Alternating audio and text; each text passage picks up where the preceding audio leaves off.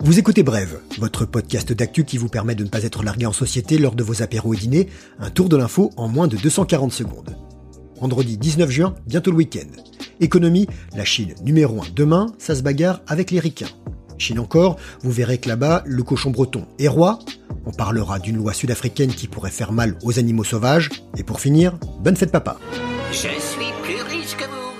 Le coronavirus a rendu malades les relations économiques entre la Chine et les États-Unis.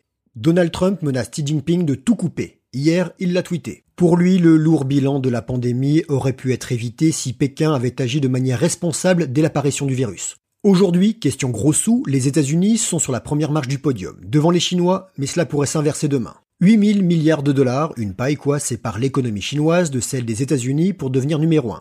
Les Américains seraient en train de vivre un nouveau moment Spoutnik, référence à l'époque où ils voyaient les Russes montrer leur avance technologique. C'est ce que pense l'économiste américain Richard Duncan. Selon lui, il ne fait aucun doute que la Chine prendra le dessus en tant que superpuissance technologique, économique et militaire si la tendance se poursuit. L'empire du milieu est partout en matière de recherche et développement. Il investit massivement, intelligence artificielle, 5G, conquête spatiale, transition vers l'électrique. Les États-Unis, eux, répliquent à coups de taxes douanières, mais cette stratégie ne serait plus payante. Pour rester leader, l'oncle Sam va devoir casser la tirelire. Duncan a fait ses calculs, 8000 milliards de dollars, c'est la somme à investir dans l'IA, la biotechnologie, les énergies renouvelables, la neuroscience, la robotique, l'informatique quantique, l'ingénierie génétique, les secteurs stratégiques. Sinon, il pourrait y avoir un hic. Pour ceux qui ne le connaissent pas, Richard Duncan est à l'origine de la théorie de l'Olduvai qui explique que la durée de la civilisation industrielle serait de 100 ans. Et comme elle aurait commencé en 1930, il ne reste plus que 10 ans. Va falloir sérieusement commencer à réfléchir à notre avenir. Je vais les cochons et les manger. Ah, des barbares. La Chine, qui affirme que le regain de Covid-19 est sous contrôle, est victime d'une autre épidémie. Une épisodie pour être précis, une forme de peste porcine. Elle a décimé les élevages du pays. 200 millions de bêtes sont mortes. Pour y faire face, le gouvernement chinois importe nos cochons, surtout les bretons. Mi-mars, en plein pic de l'épidémie, alors qu'on ne pouvait pas prendre l'avion, plus de 1000 porcs reproducteurs français ont voyagé de Brest vers la province de Sangchi. 10 000 kilomètres dans un Boeing 747 d'une compagnie russe qui avait déjà fait transiter plus de 3000 animaux français vers la Chine depuis le début de l'année. Les Américains, devenus les premiers fournisseurs de porcs pour la Chine, y ont exporté plus de 254 000 tonnes entre janvier et avril 2020. On le dit, dans le cochon tout est bon, l'animal est la plus importante source de protéines du pays. Rassurez-vous, la peste porcine n'est pas transmissible à l'homme, mais elle pourrait le toucher. Les personnes qui bénéficient d'un traitement à base d'héparine, anticoagulant utilisé entre autres dans les dialyses, les traitements de phlébite ou d'embolie pulmonaire, l'héparine, fabriquée dans le monde à partir de muqueuses intestinales d'origine porcine, provient principalement des cochons chinois.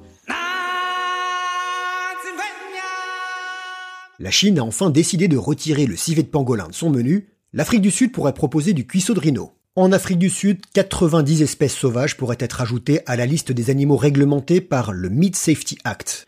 Il établit les normes des abattoirs du pays et réglemente le commerce de la viande. Une proposition de loi pourrait rendre légaux l'élevage, l'abattage et la consommation des girafes, hippopotames, rhinocéros. Pourquoi faire? Une des raisons de ces modifications est de surveiller l'abattage des lions élevés en captivité, pratique autorisée en Afrique du Sud. Les os sont de plus en plus exportés vers les marchés asiatiques. Malheureusement, ça peut ouvrir la porte à une consommation massive d'animaux sauvages protégés et fournir une couverture au commerce illégal de ces espèces. Autre problème, ça peut favoriser la multiplication des marchés d'animaux vivants. Rappelons que les scientifiques pointent du doigt leur rôle dans l'apparition du coronavirus. Je ne sais pas écrire de poème, mais je sais te dire je t'aime. Bonne fête, papa. Merci mon fiston. Dimanche, c'est la fête des pères. Hâte de recevoir un cadre photo en pomme de pin ou un cendrier en rotin. Mais ça brûle le rotin. La tradition chez nous remonte aux années 50, et celle-là, on ne la doit pas au maréchal Pétain, mais à un briquet. À l'époque, le directeur de la société bretonne Flaminaire veut augmenter les ventes de ses briquets à gaz au mois de juin, période creuse. Il a un éclair de génie, on fête bien les mères, pourquoi pas les pères? Il demande à 100 clients, des buralistes, d'afficher le slogan Nos papas l'ont dit, pour la fête des pères, ils désirent tous un Flaminaire. Et c'est un carton.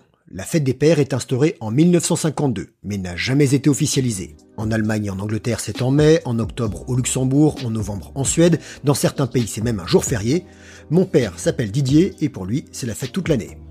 Voilà, c'était Brève, merci de votre fidélité, bonne fin de semaine à tous, on se retrouve demain pour votre Brève Sport avec Enak Gavaggio, pionnier du ski cross, multimédaillé aux X Games et aux championnats du monde, cinquième au JO de Vancouver.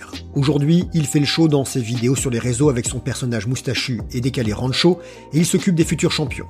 Pour votre brève actu, rendez-vous lundi 18h. Suivez-nous sur les réseaux sociaux, parlez-en autour de vous, car l'info, ça se partage.